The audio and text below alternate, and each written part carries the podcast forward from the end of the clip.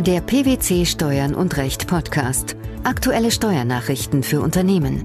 Informativ, kompakt, verständlich. Herzlich willkommen zur 239. Ausgabe unseres Steuern und Recht Podcasts, den PwC Steuernachrichten zum Hören. In dieser Ausgabe beschäftigen wir uns mit folgenden Themen. Vorsteuerabzug bei der Verwaltung von Drittland-Investmentvermögen. Anzahlungen auf Reiseleistungen. Vorsteuerabzug ohne Rechnung. Die unter der Ägide des für 2009 geltenden Umsatzsteuergesetzes geregelte Umsatzsteuerbefreiung für die Verwaltung von Investmentvermögen nach dem Investmentgesetz bezieht sich nur auf die Verwaltung inländischer Investmentvermögen. Sie bezieht sich nicht auch auf ausländische Investmentvermögen, die dem Investmentgesetz nur in Bezug auf den Anteilsvertrieb unterliegen. So lautet ein am 30. Januar 2019 veröffentlichtes Urteil des Bundesfinanzhofs. Auf welcher Ausgangslage beruhte das Verfahren vor dem BFH? Die Klägerin ist in den USA ansässig. Ihre Kunden waren US-amerikanische Investmentfonds, bei denen es sich um rechtsfähige Investmentvermögen handelte. Die Klägerin schloss mit ihren Kunden zwei Verträge ab. Erstens einen Administrationsvertrag, nachdem die Klägerin Verwaltungsleistungen, wie etwa bei der Fondsbuchhaltung, zu erbringen hatte. Diese Tätigkeiten übte die Klägerin über Betriebe in den USA aus. Zweitens einen Anlageverwaltungsvertrag, nachdem die Klägerin durch ihre Kunden mit der Anlageverwaltung nach Maßgabe der jeweiligen Anlageziele, Anlagerichtlinien und Anlagebeschränkungen beauftragt wurde. Die Klägerin erbrachte diese Leistungen über ihre im Inland gelegene Zweigniederlassung. Das Finanzamt ging nun davon aus, dass die Klägerin über ihre inländische Zweigniederlassung an ihre in den USA ansässigen Kunden Leistungen am Empfängerort in den USA und damit im Inland nicht steuerbar erbracht habe. Diese Leistungen seien aber bei einer Erbringung an inländische Kunden steuerfrei, sodass die Klägerin nicht zum Vorsteuerabzug berechtigt sei. Wie fiel die hiergegen gerichtete Argumentation der Klägerin aus?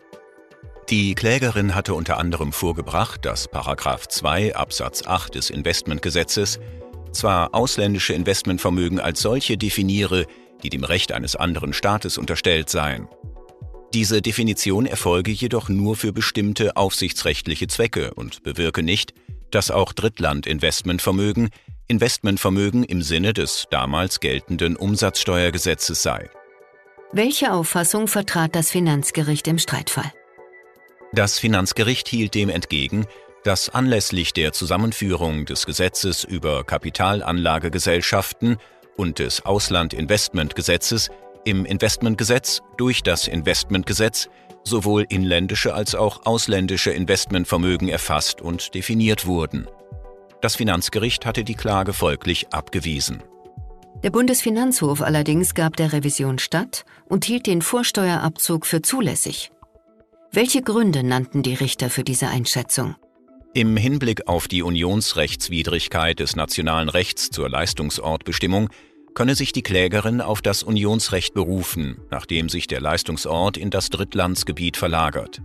Unter Beachtung der Feststellung, dass sich die den Mitgliedstaaten eingeräumte Regelungsbefugnis auf in ihrem Hoheitsgebiet angesiedelte Fonds handelte es sich bei der Verweisung in 4 Nummer 8 Buchstabe H Umsatzsteuergesetz auf die Investmentvermögen nach dem Investmentgesetz nur um eine Verweisung auf die Verwaltung inländischer Investmentvermögen, nicht aber auch um eine Verweisung auf ausländische Investmentvermögen, die dem Investmentgesetz nur in Bezug auf den Anteilsvertrieb unterlagen. Hierfür spreche auch das gesonderte Kriterium einer staatlichen Aufsicht. Der Bundesfinanzhof ist der Auffassung, dass 4 Nummer 8 Buchstabe H Umsatzsteuergesetz in seiner damals geltenden Fassung, nach der sich die Steuerfreiheit auf die Verwaltung von Sondervermögen nach dem Gesetz über Kapitalanlagegesellschaften bezog, nicht Leistungen an Empfänger im Drittlandsgebiet erfasste. Somit führte er nicht zu einem Vorsteuerausschluss nach dem damals geltenden Paragraphen 15 Absatz 2 Nummer 2 Umsatzsteuergesetz. Daher komme es entgegen der Auffassung des Finanzamts auch nicht darauf an, ob nach der von den Sondervermögen gewählten operativen Form zu unterscheiden sein könnte oder nicht. Zu welchem Fazit führte das die Richter? Nach Auffassung der obersten Steuerrichter ist die Klägerin nicht nur zum Vorsteuerabzug berechtigt, sondern hat zudem keine im Inland steuerbaren Leistungen erbracht.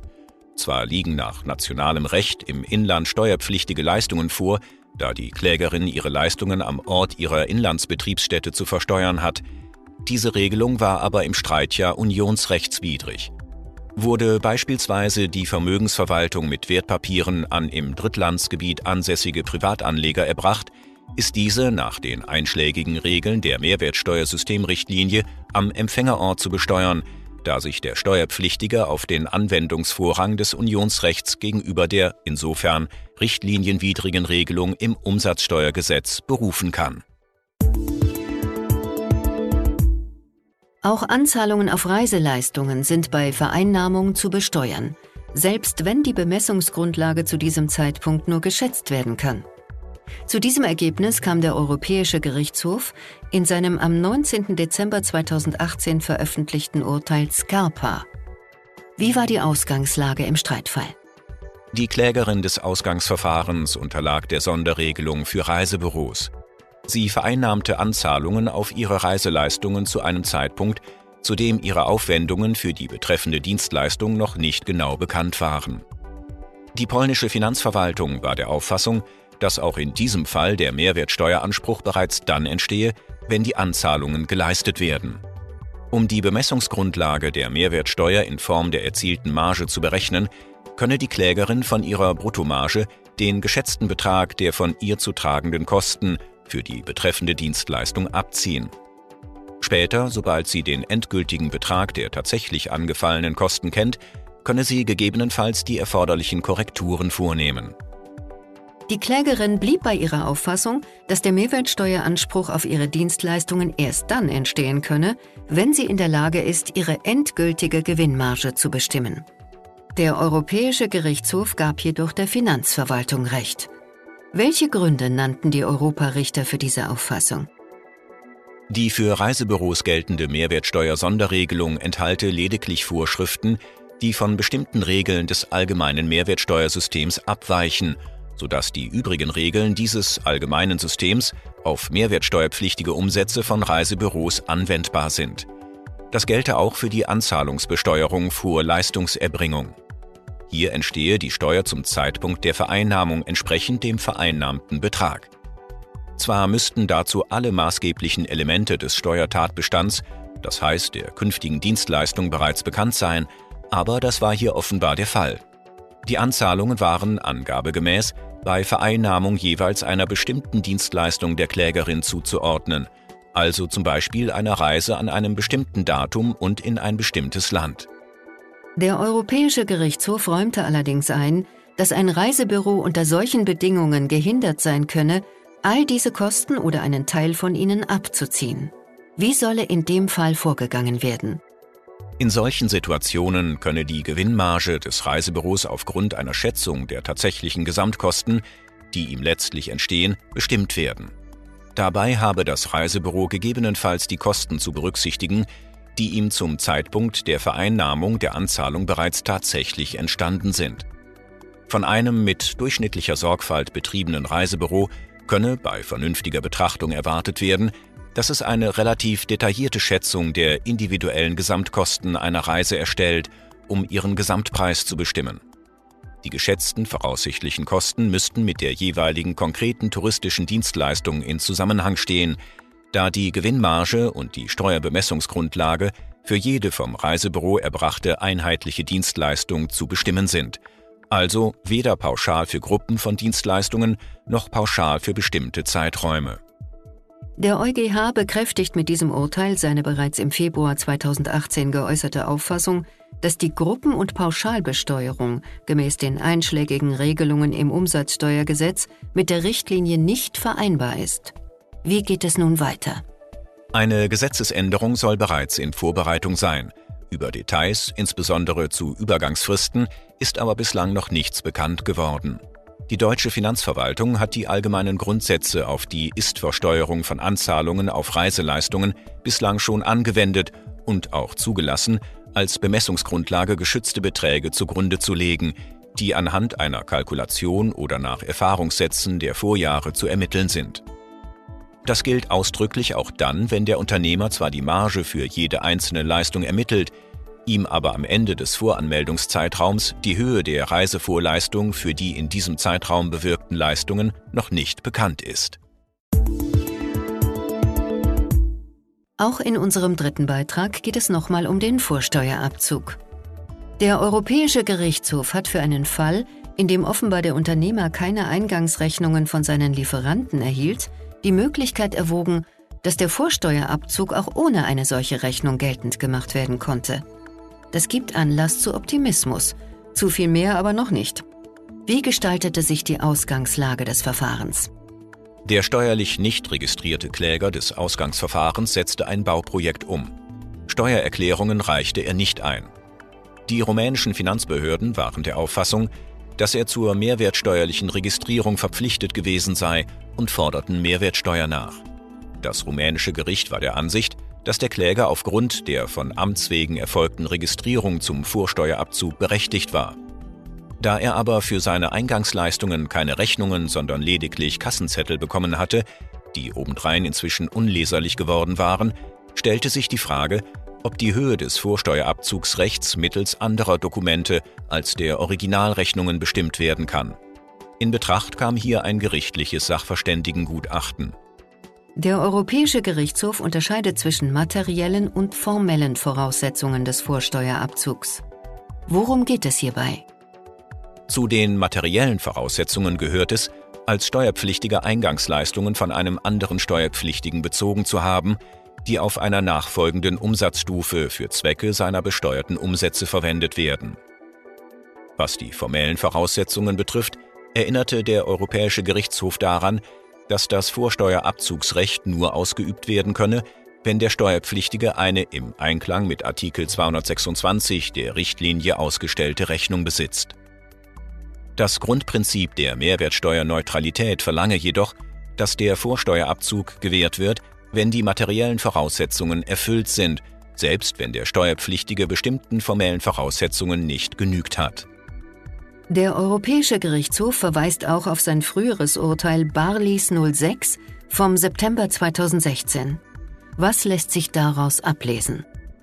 Aus diesem Urteil ergibt sich, dass die Steuerverwaltung das Recht auf Vorsteuerabzug nicht allein aus dem Grund verweigern kann, dass eine Rechnung nicht sämtliche in der Richtlinie vorgesehenen Voraussetzungen erfüllt, sofern sie über sämtliche Daten verfügt, um zu prüfen, ob die für dieses Recht geltenden materiellen Voraussetzungen erfüllt sind.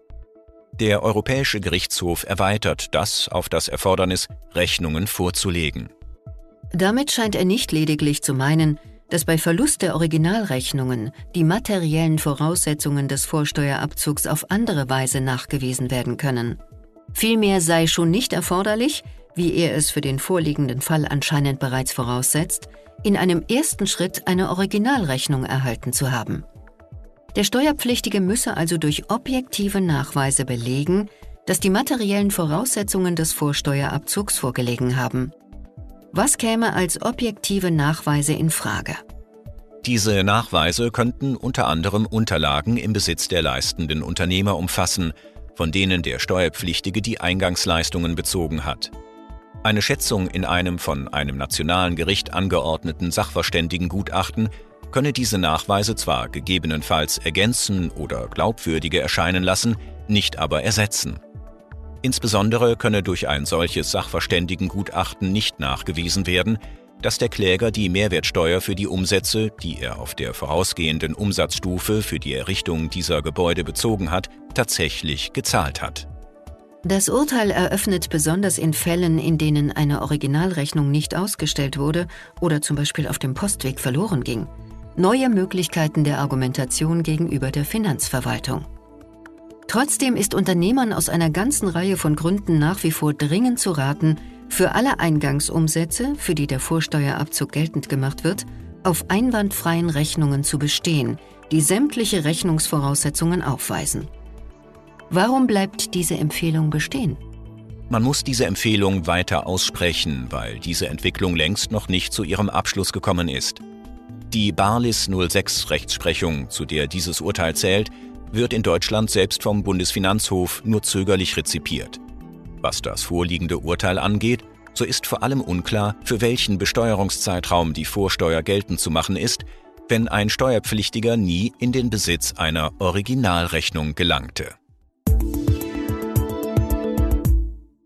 Der Vorsteuerabzug bei der Verwaltung von Drittlandinvestmentvermögen, die Anzahlungen auf Reiseleistungen sowie der Vorsteuerabzug ohne Rechnung. Das waren die Themen der 239. Ausgabe unseres Steuern und Recht Podcasts, den PwC Steuernachrichten zum Hören.